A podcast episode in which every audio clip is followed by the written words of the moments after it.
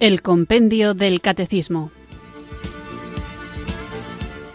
Un programa dirigido por el Padre Antonio López.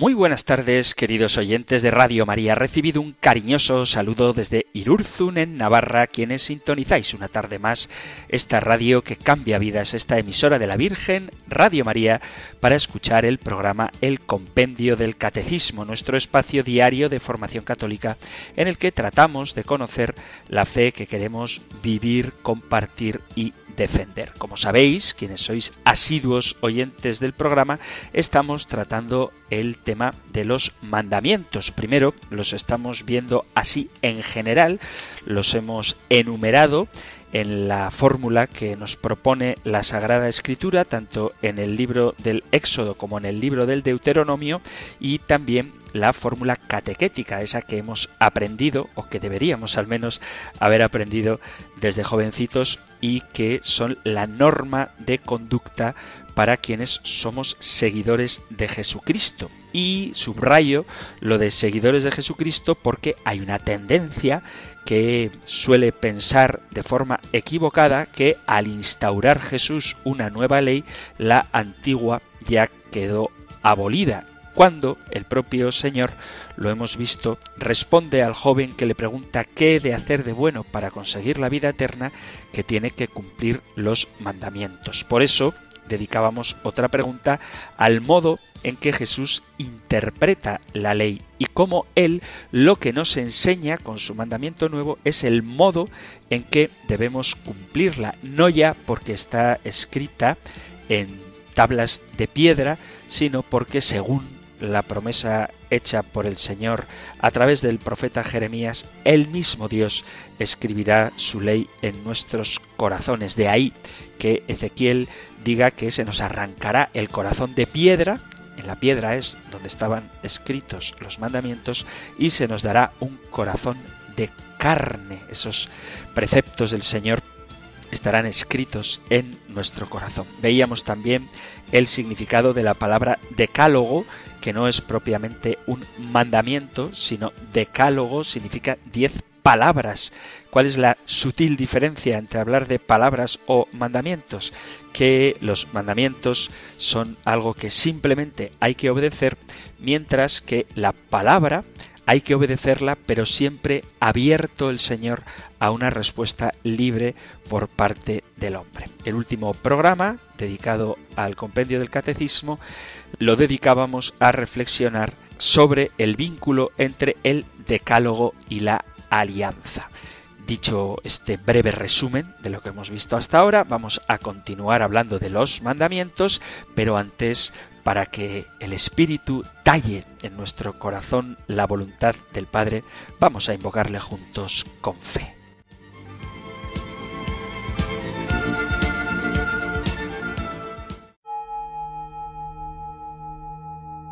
Ven Espíritu, ven Espíritu, ven Espíritu.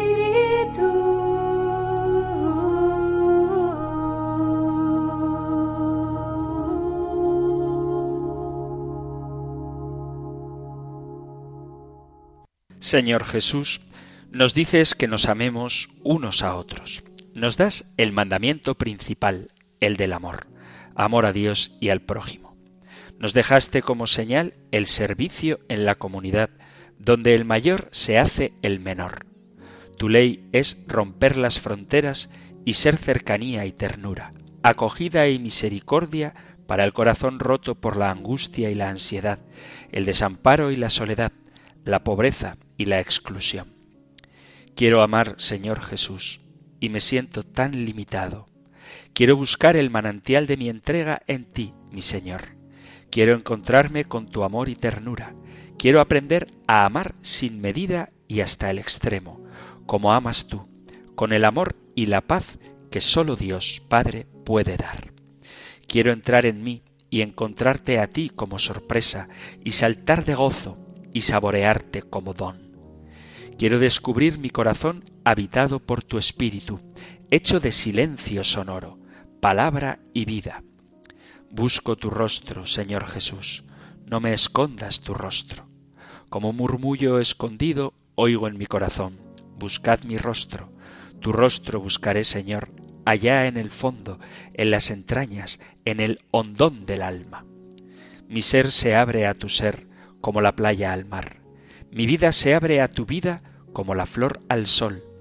Dame gustar en la fe de la noche tu canto y hacer presencia de tu presencia en el dolor del prójimo herido, de los últimos y excluidos, de los olvidados y abatidos. Dame acoger el gozo de tus maravillas en mi vida y darte gracias, alabarte, darte toda bendición. Señor Jesús, quiero asumir tu mandato nuevo, el mandato de amar sin cesar, de ser faro y alumbrar los caminos del reino con mi obrar y existir. Quiero ser orante, llevar mi lámpara encendida en la noche, alimentada con tu palabra. Aquí estoy, Señor Jesús. Me pides que sea entrega, servicio, acción. Me pides que sea gratuidad, escucha, alabanza, interioridad, contemplación.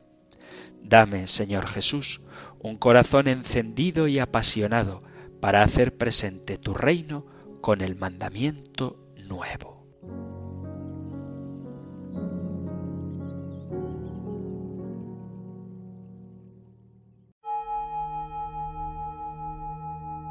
Ven Espíritu,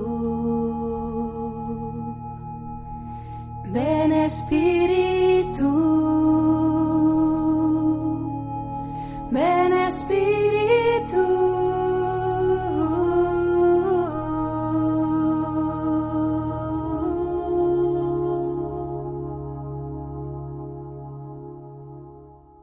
Después de haber invocado juntos el don del Espíritu Santo, continuamos con las preguntas del compendio del Catecismo. Hoy en concreto, lo que vamos a tratar lo encontráis en el Catecismo Mayor en los puntos 2064 al 2068. Nosotros escuchamos ahora la pregunta 438 del compendio del Catecismo. Número 438. ¿Qué importancia da la Iglesia al Decálogo? Fiel a la Escritura y siguiendo el ejemplo de Jesús, la Iglesia ha reconocido en el Decálogo una importancia y un significado fundamentales. Los cristianos están obligados a observarlo. Es significativo que cuando el compendio del catecismo pregunta la importancia del decálogo para nosotros los católicos, la respuesta tenga, como no puede ser de otro modo, como ejemplo a Jesús. Jesús cumplió los mandamientos. Hay quien interpreta, de esto ya hemos hablado, pero creo que es bueno insistir en ello para no dejarnos inducir al error.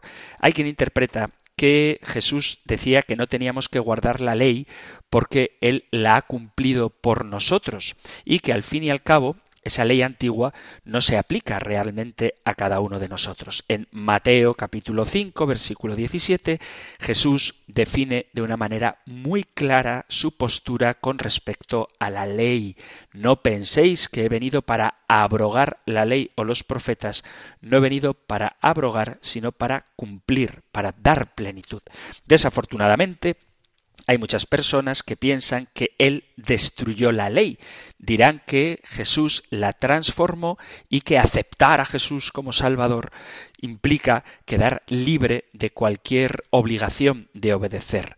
La explicación común es que la obediencia a Cristo es algo que se le acredita a todos aquellos que lo aceptan a Él como su Salvador y que por lo tanto guardar la ley ya no es necesario porque nos salva, nos salva la ley.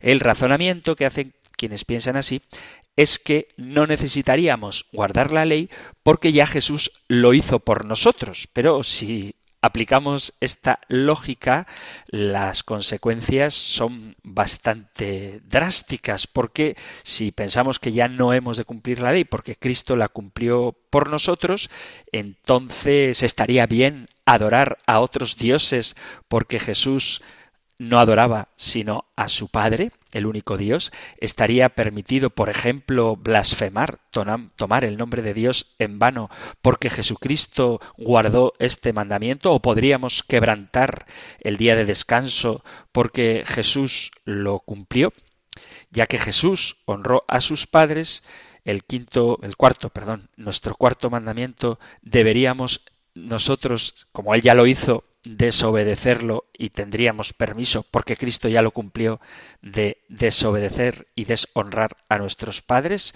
Jesús nunca mató, ni cometió pecados sexuales, ni robó, ni mintió, ni codició nada, y por lo tanto, como Cristo ya cumplió, entonces nosotros ya no tenemos obligación de guardar ni el sexto, ni el séptimo, ni el octavo, ni el noveno, ni el décimo mandamiento. Esta forma de pensar es evidentemente un error. Jesús ciertamente ha venido no para abrogar la ley y los profetas, sino para cumplir, para dar plenitud.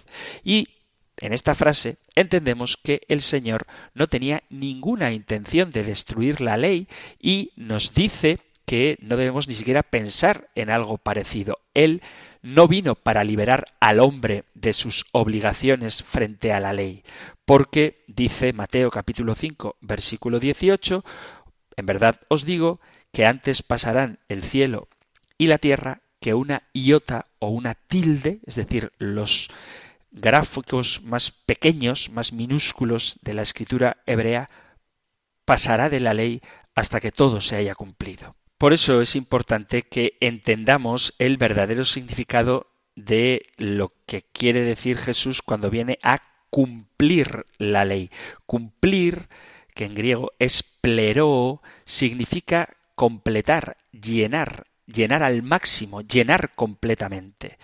Y, por lo tanto, cumplir podría significar completar o lograr, pero también puede significar alcanzar la, la máxima medida. Tanto en su vida como en sus enseñanzas, Jesús cumplió la ley. Él hizo lo que está implicado en esas palabras, alcanzar el máximo. Él magnificó la ley con su ejemplo perfecto y le dio todo su pleno significado. Él hizo énfasis en los principios que había subyacentes, es decir, en la motivación de cumplir la ley y en la necesidad de un compromiso total con ella, en lugar de un mero reconocimiento externo y una obediencia no asimilada. La intención de la frase de Jesús no he venido para abrogar la ley o los profetas, sino que he venido para darles cumplimiento, significa que Él ha venido para cumplirlo en todo lo que Él dice y lo que Él hace. Y eso es exactamente lo que obró mostrando el propósito santo, el propósito espiritual de la ley de Dios, obedeciéndola perfectamente tanto de pensamiento como de obra, tanto en la letra como en el espíritu del corazón. Sin embargo, el hecho de que Él sea nuestro modelo no libera a los demás de su propia responsabilidad con el Padre.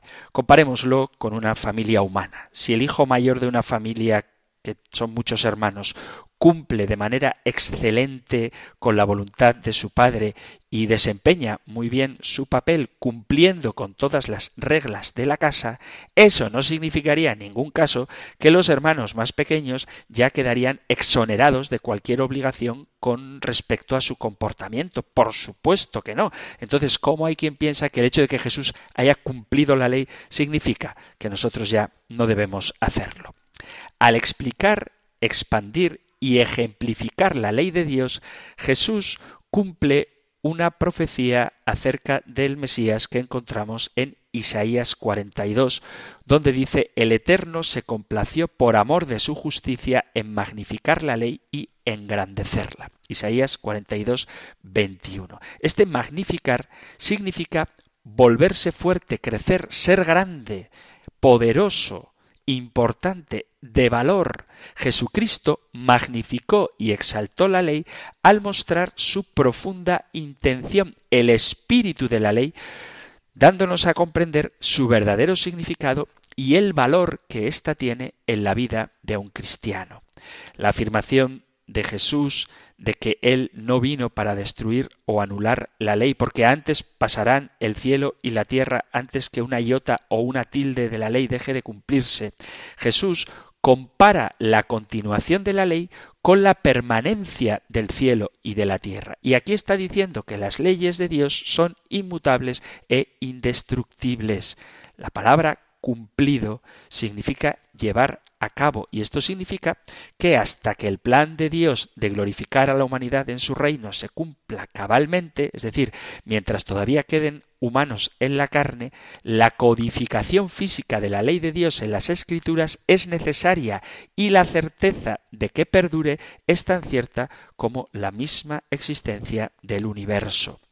Jesús concluyó sus comentarios acerca de la ley con una advertencia a los maestros religiosos de la época cuando les dice que cualquiera que quebrante uno de estos mandamientos pequeños y se lo enseñe así a los hombres será el más pequeño en el reino de los cielos, mas quien los cumple y enseñe será grande en el reino de los cielos. Mateo 5, 19. Jesús está hablando acerca de los diez mandamientos. Se refiere a los diez. La Biblia no dice que ahora hemos sido liberados de la necesidad de guardar la ley porque Jesús la haya cumplido por nosotros. Quienes siguen a Cristo y quieran entrar en su reino están obligados a obedecer la ley del Señor. Y ya hemos visto el vínculo que ésta tiene con la alianza y como la alianza es permanente aunque haya sido renovada, los mandamientos son permanentes aunque el sentido el motivo, la razón por la cuales, por las cuales nosotros los cumplimos sean diferentes, mucho más profundos, pero no porque ya no haya que cumplirlos, sino porque los cumplimos con un espíritu nuevo. Como os he recordado ya varias veces, hemos hablado de la relación del decálogo con la alianza. Por lo tanto, los diez mandamientos son como un gran cuadro colgado en la pared de nuestra vida el clavo que sustenta este cuadro es la afirmación de Dios Yo soy Yahvé tu Dios, que te hizo salir de la tierra de Egipto, de la casa de la esclavitud. Capítulo 20 del libro del Éxodo. Por lo tanto, para leer bien las diez palabras, los diez mandamientos e interpretarlos como deberíamos, tenemos que tener siempre en cuenta este marco. Yo soy Yahvé tu Dios, que te hizo salir de la esclavitud de la casa de Egipto. Si perdemos este sustento para entender los mandamientos, es fácil que el deseo de cumplirlos se caiga también. Sin esta afirmación de Dios, los diez mandamientos se caerían en el vacío y perderían su sentido. Por eso, esa frase inicial, yo soy Yahvé tu Dios que te hizo salir de la tierra de Egipto, de la casa de la esclavitud, es como la llave en la que Dios declara su autoridad y el motivo de su ley. No cualquiera puede decretar una ley, sino solamente aquel que tiene autoridad para hacerlo. Y Dios tiene autoridad para decretar leyes para todos los hombres, porque Él es el creador. Al decretar los diez mandamientos, sin embargo, él no invoca su autoridad como creador. No dice yo soy el creador que te dio la existencia y la vida, sino yo soy Yahvé tu Dios que te hizo salir de la tierra de Egipto, de la casa de la esclavitud. Él invoca su autoridad como libertador. El creador, viendo a su pueblo oprimido, decide convertirse en liberador y liberando al pueblo de Egipto, Dios se atribuye un título de propiedad personal sobre ese pueblo liberado de Egipto. Él, por decirlo de alguna manera, conquistó el derecho de poder declarar su voluntad a un pueblo liberado. Este derecho divino es la fuente permanente de la autoridad que emana de la ley de los diez mandamientos. Dice el capítulo 2 del Éxodo que el Señor oyó el clamor de su pueblo, vio su miseria, conoció de cerca sus angustias y descendió para liberarlo, entregándole los diez mandamientos. Los diez mandamientos indican el camino que el pueblo debe recorrer desde la casa de la esclavitud hasta la plena libertad de los hijos de Dios. Son una ayuda para peregrinar, una herramienta para el trabajo, porque la libertad no se conquista en un día, sino que es un proceso, es una peregrinación ardua. Por eso, la ley de los diez mandamientos son una ofrenda, una oferta que Dios nos hace para que el pueblo nunca más vuelva a vivir en la esclavitud, para que conserve esa libertad que conquistó saliendo de Egipto, para que viva en justicia y fraternidad y para que sea un pueblo organizado, signo de la presencia de Dios en el mundo, un pueblo organizado en una comunidad que responde por toda la humanidad a la invitación que Dios nos hace a participar de esa alianza. Un pueblo que se muestra como respuesta de aquello que Dios quiere para todos, un pueblo que practica de manera perfecta el amor a Dios y al prójimo. Con relación a cada mandamiento, podríamos preguntarnos qué mal se quiere combatir y qué bien se quiere realizar. El mal tiene que ser combatido y esto tiene que ver con el clamor del pueblo que exclama desde la esclavitud. Dios escucha ese clamor y descubre las angustias. Y en cada angustia hay una causa y para cada causa Dios coloca un mandamiento. Así cada mandamiento combate una de las muchas causas que hacían al pueblo llorar y gritar en su esclavitud. La observancia fiel de los mandamientos impide al pueblo volver a esa esclavitud. Dicho de otra manera, quien no escucha el clamor ni ve la situación del pueblo en la esclavitud no es capaz de entender el verdadero sentido de los diez mandamientos. Por eso, en la tradición religiosa judía, los malos fariseos vaciaban la ley de su verdadero significado y Jesús lo que hace es devolverle el sentido. Los malos fariseos y algunos doctores de la ley enseñaban los mandamientos al pueblo, pero ellos mismos no los observaban. Lo dice el Evangelio de San Mateo, capítulo 23, versículo 4. Y lo que hacían era repetir la letra matando el espíritu de la ley, olvidando que la ley había sido dada para liberar educar, como dice San Pablo en la carta a los Gálatas en el capítulo 3, de tal manera que transformaron la ley en un instrumento de opresión. Jesús conocía los diez mandamientos y cumplía los diez mandamientos. Lo que él hace es criticar la interpretación de los fariseos y doctores, trayendo una nueva explicación a la ley. Por eso, para poder entender todo el sentido de los diez mandamientos, es necesario ver cómo Jesús observó y explicó la ley. A primera vista, los diez mandamientos se dirigen a cada individuo en particular. No matarás, no robarás, etc. Pero en realidad, los mandamientos se destinan en primer lugar al pueblo es el pueblo como un todo el que debe observar los diez mandamientos y por ser miembros de ese pueblo, cada uno está obligado también a cumplirlos. A veces se explica los diez mandamientos como si estuvieran destinados solo a los individuos, pero hemos hablado de la relación personal y comunitaria de la fe. Se contempla el comportamiento individual, y esto es correcto, pero no hay que olvidar mirar la situación del pueblo como un todo, mirar la importancia de los mandamientos para las instituciones, las organizaciones y para el propio sistema social y político del país, del pueblo al que Dios le da los mandamientos. Hay preguntas que subyacen a cada mandamiento y son una ayuda para poder conocer más de cerca su verdadero significado percibir su importancia para nuestras vidas. Por eso deberíamos preguntarnos cuál es el clamor o la opresión que el mandamiento quiere combatir? ¿Cuál es el bien o el valor que ese mandamiento quiere introducir en la vida del pueblo? ¿Cómo se observaban antes de Jesús esos mandamientos y cómo Jesús observa y completa ese mandamiento? Y de ahí deberíamos reflexionar cada uno de nosotros cómo lo cumplo yo y ya si queréis dar un salto, cómo se vive ese mandamiento en las leyes civiles y desde luego cómo los mandamientos pueden iluminar el camino de las naciones. Solo Dios es Dios. En Egipto, en la casa de la esclavitud, la religión de los dioses era usada para reforzar el sistema de poder del faraón.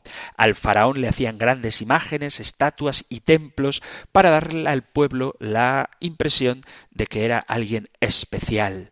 De hecho, se consideraba al faraón como hijo de Dios. Por eso el primer mandamiento pide tres cosas. No tener otros dioses que no sean Yahvé, no hacer imágenes, esto hay que comprenderlo dentro del contexto, y no doblar la rodilla ante estos dioses o imágenes, ante estos ídolos. Es decir, que el primer mandamiento manda escoger entre Yahvé y otros dioses, es decir, entre la libertad y la opresión, entre la vida y la muerte. Quien quiera ser de esta comunidad del pueblo de Dios debe aceptar a Yahvé como único Dios y dedicar a él todo su amor, porque Yahvé es un Dios que ama apasionadamente a su pueblo. Quien quiera ser miembro de este pueblo debe romper con el sistema del faraón y de los reyes que utilizaban la religión, la religión egipcia, para oprimir y explotar.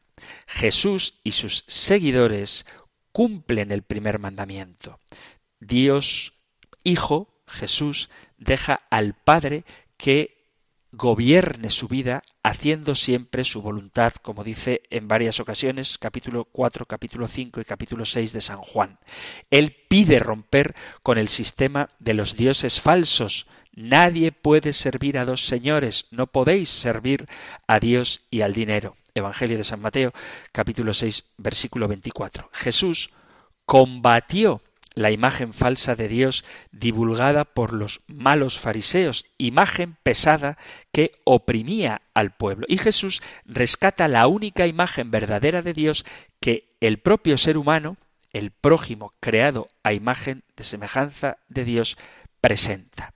Él mandó amar al prójimo, mandó dar la vida por el amigo, por el hermano. Jesús no dobla la rodilla ante los poderes ni ante las imágenes del poder, sino que sirve solamente al Padre y a Él solamente adora, como le dice a Satanás cuando le tienta. Desde esta perspectiva, desde la salida de la esclavitud, es que hay que entender los mandamientos. También el segundo, no usar el nombre de Dios en vano, porque en Egipto, en la casa de esclavitud, el faraón y los reyes hacía todo en nombre de sus dioses. La invocación en nombre de los dioses encubría el robo, la injusticia, las extorsiones, las mentiras y decían que eran el derecho de los reyes. Podéis leerlo en el primer libro de Samuel capítulo 8 versículo a partir del 11. Por eso el segundo mandamiento según el Éxodo dice el nombre de Dios es Yahvé. Dios lo reveló en el momento en que comenzó a liberar a su pueblo de Egipto. Yahvé quiere decir Dios con nosotros, presencia liberadora. Es el resumen de la garantía dada a Moisés en su misión de liberar al pueblo. Dice Éxodo capítulo 3, yo estaré contigo.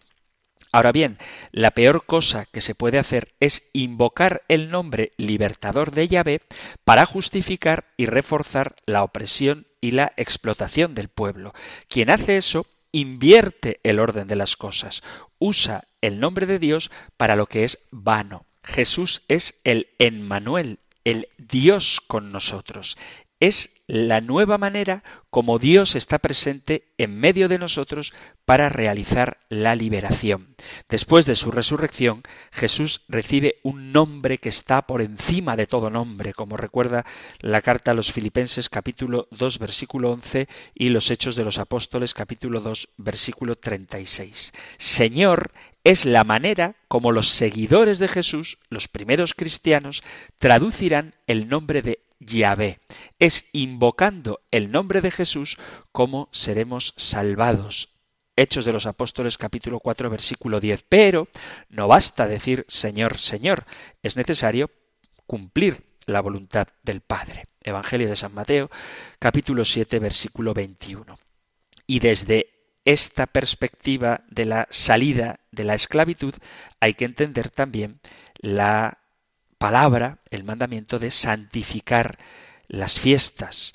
El faraón, según nos relata el libro del Éxodo capítulo 5 versículo 7, no daba descanso a su pueblo, no dejaba al pueblo hacer fiestas ni procesiones, porque sólo quería producción el pueblo era continuamente atropellado y golpeado. Lo podéis leer en el capítulo 5, digo, del libro del Éxodo, todas estas ideas. No era respetado como personas, solo valían en cuanto producían para el faraón y para los reyes, pagando el tributo y haciendo el pesado trabajo de esclavos. Por eso este mandamiento establece un día de descanso o de vacación por semana. Y el motivo es, por un lado, imitar a Dios Creador, que trabajó seis días y descansó el séptimo, y también recordar las maravillas que Dios hizo para liberar a su pueblo de Egipto.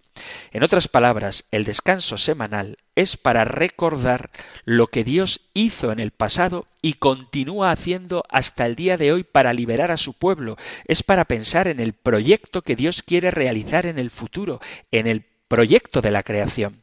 Es para recordar nuestra misión de ser creativos como Dios es creativo y creador, y de ser libertadores como Dios fue y continúa siendo libertador. Es para pensar en el valor del trabajo humano. El descanso y el placer de la vacación, consagrados a Dios, deberían ser una muestra del futuro que esperamos y preparamos, vivir y experimentar ya desde ahora la alegría de la convivencia humana, la presencia creadora y libertadora de Yahvé en medio de su pueblo. Jesús fue acusado de impío de ser un hombre sin Dios por no observar el sábado, como dice el Evangelio de San Juan en el capítulo 9. Y es que en tiempos de Jesús los malos escribas y fariseos transformaron la ley faraónica, es decir, una ley opresora, porque en vez de servir a la vida, la ley del sábado servía a la muerte. Lo dice Jesús algo parecido en el capítulo 3 de San Marcos. Jesús denuncia el desvío de la ley y pone el sábado nuevamente al servicio de la vida y del ser humano. Las necesidades del pueblo están por encima de la ley del sábado. Polémica sobre este tema en el capítulo 12 del Evangelio de San Mateo. Jesús imita a Dios creador y al Dios liberador al enfrentar la doctrina de aquellos escribas y fariseos sobre la observancia del sábado. Él defiende la vida contra la muerte. Y desde esta perspectiva, desde la esclavitud de la que somos liberados, tenemos que honrar padre y madre. El faraón comunicaba su poder a los capataces, lo veis en el libro del Éxodo capítulo 1 versículo 11. Estos se imponían al pueblo por la fuerza. Era un sistema autoritario, no fraterno, hecho desde una posición de superioridad y gracias a este sistema el faraón y los reyes podían mandar y mantener al pueblo en la esclavitud. El cuarto mandamiento del Éxodo quiere lo contrario. Dice, honra a tu padre y a tu madre para que se prolonguen tus días en la tierra que Yahvé tu Dios te va a dar. La autoridad básica no está en el rey, sino en nuestros padres, en la familia. La familia era la pequeña familia y también era la gran familia patriarcal, la comunidad. Los padres eran, como hoy, papá y mamá, pero también los patriarcas de la gran familia, los coordinadores de la comunidad. Varias familias formaban un clan. El jefe del clan se le llamaba anciano, presbítero. Varios clanes formaban una tribu y el jefe de la tribu se le llamaba príncipe o jefe. Pues bien, el cuarto mandamiento no manda honrar a los ancianos, ni a los príncipes, ni a los reyes, sino solamente a los padres. El poder queda descentralizado, fundamentado en la menor unidad de convivencia social que es la familia, la comunidad.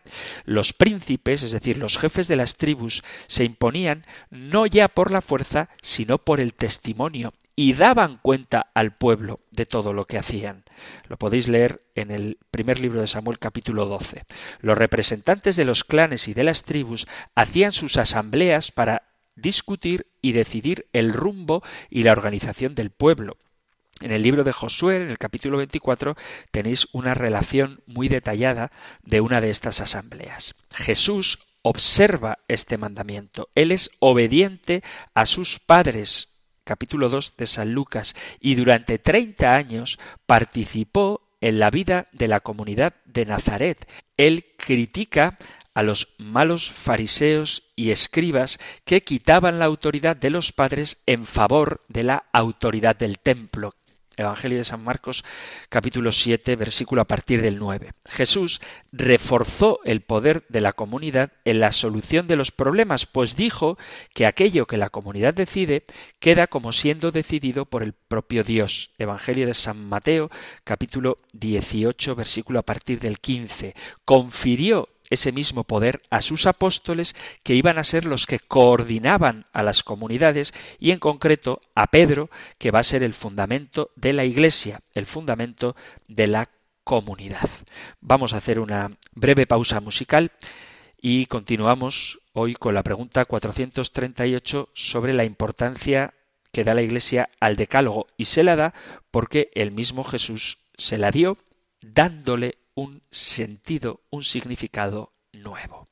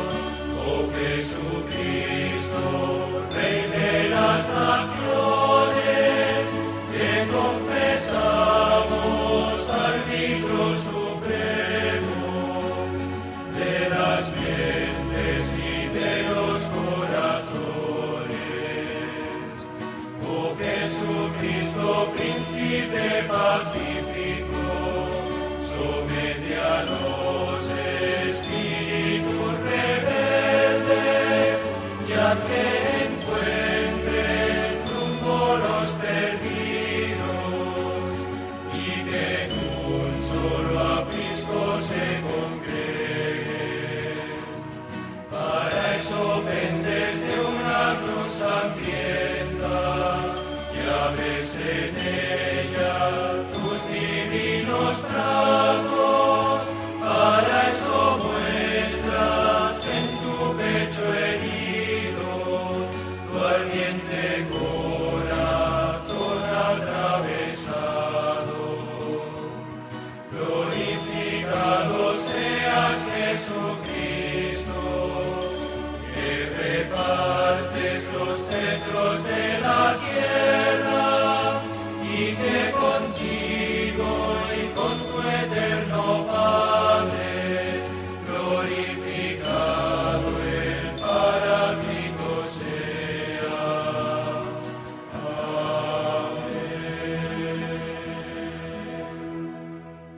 Estás en Radio María escuchando el programa El Compendio del Catecismo, nuestro espacio diario de formación católica que puedes escuchar aquí en la emisora de la Virgen de lunes a viernes de 4 a 5 de la tarde, una hora antes, si nos sintonizas desde las Islas Canarias.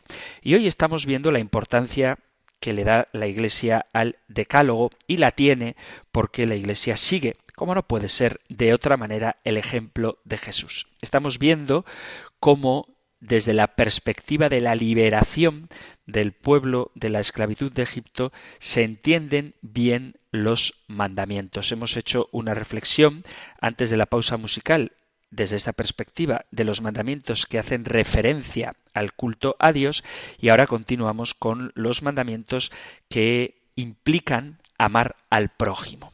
Desde la casa de esclavitud, el faraón no respetaba la vida de los otros. De hecho, decreta la muerte de los recién nacidos y esclaviza al pueblo, manteniendo grandes ejércitos para aplastar las revueltas y tener al pueblo sometido. El sistema del faraón servía a la muerte y no a la vida del pueblo. El quinto mandamiento, no matarás, defiende el derecho que todos tienen a la vida. Este derecho es tan sagrado que quien lo pisotee matando a otro ya no merece vivir dice el capítulo 21 del Éxodo. La vida del otro debe ser respetada como se respeta al propio Dios, porque ya dice el Génesis en el capítulo 9, cualquiera que derrame sangre humana, su sangre será derramada, porque Dios creó al hombre a imagen suya. En cuanto salió de Egipto, el pueblo comenzó a organizarse de tal manera que la vida fuese respetada y ya no se matasen, pero ellos violaron muchas veces esta disposición, identificaban muchas veces la voluntad de Dios con sus propios intereses y mataron a mucha gente en nombre de Dios. La Biblia cuenta los errores y los engaños del pueblo y nos enseña a no fallar donde ellos fallaron. Incluso en tiempos no tan lejanos hay quien mata en nombre de Dios y eso es un fallo. Hay quien a veces acusa a la Biblia de narrar asesinatos, incluso exterminios, pero que la Biblia nos narre no significa que los apruebe. Jesús vino a dar pleno sentido al quinto mandamiento y señala un ideal más alto. Pide combatir la venganza con el perdón. Capítulo 18 de San Mateo. Pide imitar al Padre que hace llover sobre buenos y malos en vez del ojo por ojo y diente por diente. El Señor nos pide amar al enemigo. Capítulo 5 de San Mateo, versículo a partir del 38. Jesús define su misión. Yo he venido para que tengan vida y la tengan en abundancia. Él mismo observó este quinto mandamiento, el respeto a la vida, poniéndose al lado de aquellos que eran privados de los derechos más elementales que la vida ofrece a todos, pobres, enfermos, prostitutas, pecadores, publicanos, leprosos, mujeres, niños, samaritanos, extranjeros, poseídos, todos.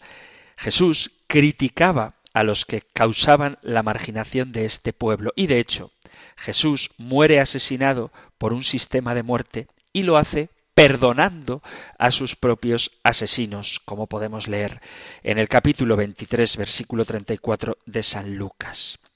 En Egipto, en la casa de la esclavitud, una de las causas que alimentaban el sistema del faraón y de los reyes era la dominación de la mujer por parte del hombre, cada familia era una pequeña pirámide. El hombre, jefe absoluto, como pequeño faraón doméstico, gobernando autoritariamente a la mujer y a los hijos. De tal modo que la mujer era explotada, privada de sus derechos más elementales e incluso de su propia identidad y dignidad como mujer. El sexto mandamiento va a la raíz de la opresión. Quiere que la libertad y la igualdad lleguen hasta el núcleo más íntimo de la vida humana, que es la relación de amor entre el hombre y la mujer. Un paso concreto en esa dirección es el mandamiento no cometerás adulterio. Este mandamiento no hace distinción entre el hombre y la mujer. Vale de la misma manera para los dos. Quita el eterno privilegio del hombre frente a la mujer. La ley de Dios muestra aquí toda su profundidad. Mandamiento que quizá pueda resultar difícil, no observado plenamente, pero el ideal de igualdad y complementariedad entre el hombre y la mujer continúa vivo y renace siempre, pues es el ideal del Creador, Dios creó al hombre a su imagen, a imagen de Dios lo creó, hombre y mujer los creó. Capítulo 1, versículo 27 del Génesis. Jesús retoma el ideal del Creador, como dirá en la polémica sobre el divorcio en el capítulo 19 de San Mateo. Retira todos los privilegios del hombre frente a la mujer, no permite al hombre usar o desear a la mujer como si fuera un objeto a su disposición, no permite que él despida a su mujer y se case con otra. La exigencia de Jesús fue tan grande que los mismos discípulos quedaron asustados ante el matrimonio. Dice Mateo 19, 10, si es así la condición del hombre frente a la mujer, entonces no vale la pena casarse. Y San Pablo retoma este ideal de igualdad entre el hombre y la mujer en el capítulo 3 de la carta a los Gálatas. Realmente se trata de una raíz muy profunda esta de la desigualdad que los mandamientos y el mandamiento interpretado desde Jesús quiere que arranquemos esa raíz malvada.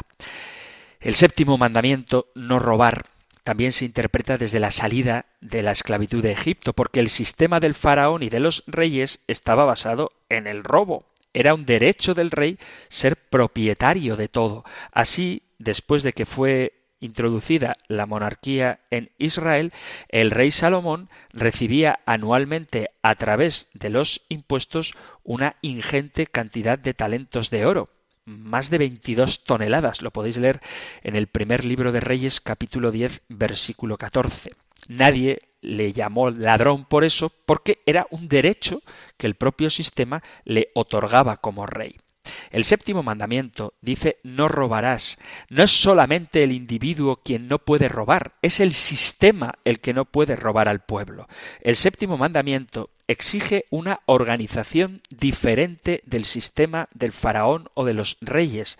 Su observancia produjo leyes que impedían los grandes robos como la acumulación de bienes y tierras, podéis leer capítulo 25 del Levítico y 16 del Éxodo, y leyes que impiden también los robos menores. Los profetas denunciaban las muchas formas de robar que practicaban los reyes. Podéis leer, por ejemplo, capítulo 22 de Jeremías, versículo 13.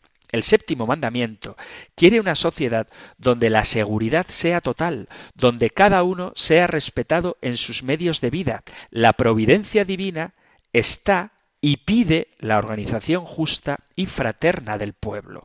Jesús condena la acumulación de bienes, no acumuléis en la tierra, capítulo 12 de San Lucas, versículo del 13 al 21, y dice que no es posible servir a Dios y al dinero. Mateo 6, 24. Tira las mesas de los que cambian el dinero en el templo y los llama ladrones. Critica a los fariseos como amigos del dinero y a los doctores de la ley que roban a las viudas y dirá en las malaventuranzas de Lucas, ay de vosotros los ricos. El mismo Jesús es pobre, no posee nada y vive de la caja común y de compartir con sus discípulos. Y ese es el ideal del antiguo pueblo de Dios. En la esclavitud de Egipto, el sistema del faraón y los sistemas regios estaban basados en una gran mentira. Ellos decían que eran hijos de Dios y pedían adoración y obediencia por parte del pueblo.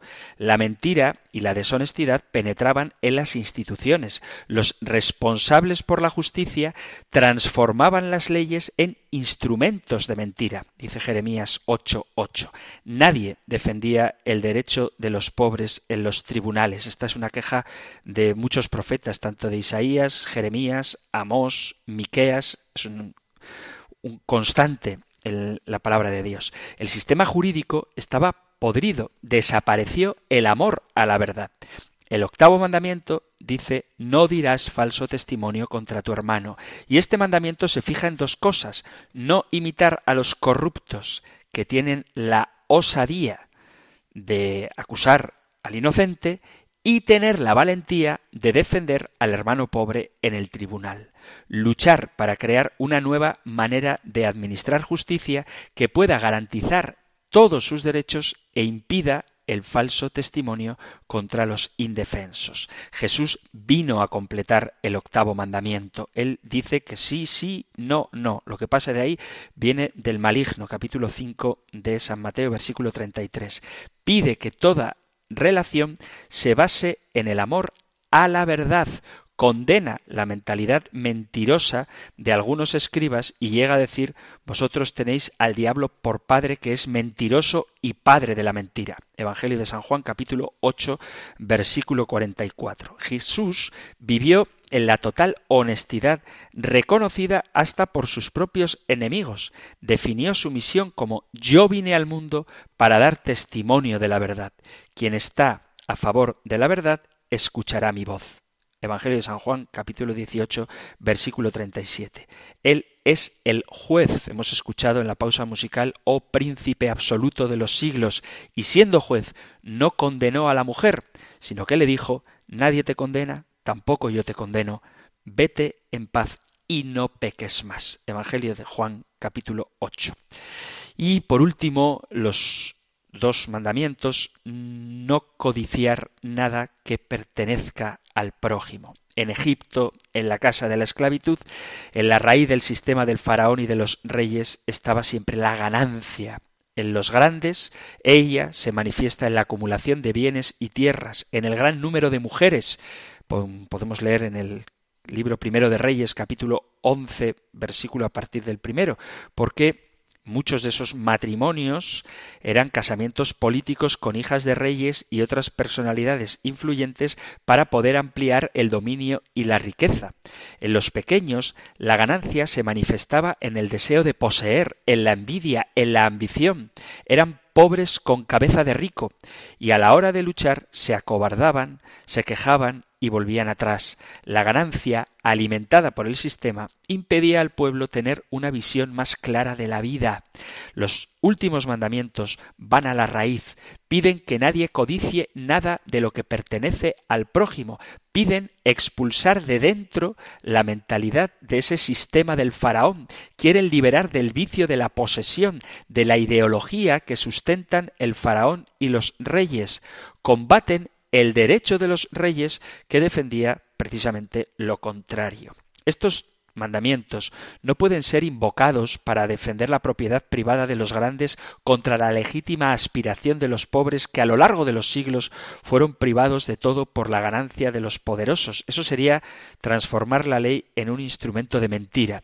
Sería lo mismo que mantener la letra y negar el espíritu de la ley. El sistema del faraón no puede ser defendido por una ley que quiera exactamente lo contrario. Jesús condena la ganancia de los grandes que sólo quieren acumular bienes. Él vivió libre de la posesión y en vez de poseer, él mismo se volvió posesión de Dios, don de Dios. Se vuelve él reino de Dios a través de su obediencia al Padre. Jesús propone el ejemplo de las flores y los pajarillos, que podéis leer en el capítulo precioso de Lucas, capítulo 12 de Lucas, y donde quiera que haya una organización fraterna, compartir de acuerdo con los diez mandamientos significa buscar primero el reino de Dios y su justicia, y las demás cosas, dirá en el Evangelio de San Mateo capítulo 6, versículo 33, se nos darán por añadidura, de tal manera que podremos vivir despreocupados como los lirios y los pajaritos del cielo. Los primeros cristianos vivieron este ideal durante algún tiempo, dividían sus bienes con alegría y no había, dice los Hechos de los Apóstoles capítulo 4, necesidades entre ellos. Pero la ganancia después renació, el deseo de poseer, y Santiago la condena duramente en su carta en el capítulo 5, versículos del 1 al 6. Por eso la Iglesia valora los diez mandamientos, porque los interpreta desde Jesús, y ya hemos visto cuál era el sentido que tienen los mandamientos, el sentido profundo que tenían, tal y como Dios los dio, y cómo en el contexto de la esclavitud tienen todavía un significado mayor que no fue bien interpretado por los fariseos de la época de Cristo, anterior a Cristo, y que Jesús reinterpreta manteniendo su validez, pero dándoles su verdadero significado. Continuaremos todavía en algunos programas hablando de los mandamientos, pero se ha terminado el tiempo de hoy, así que tenemos que dejarlo aquí. Os recuerdo que podéis participar en el programa a través del correo electrónico compendio arroba radiomaria.es o a través del número de teléfono para WhatsApp 668 594 383 668 594 383. Concluimos recibiendo la bendición del Señor. El Señor te bendiga y te guarde, el Señor ilumine su rostro sobre ti y te conceda su favor el Señor te muestre su rostro y te conceda la paz. Muchísimas gracias por estar ahí, gracias por escuchar el compendio del catecismo y si queréis volveremos a encontrarnos en un próximo programa. Un fuerte abrazo.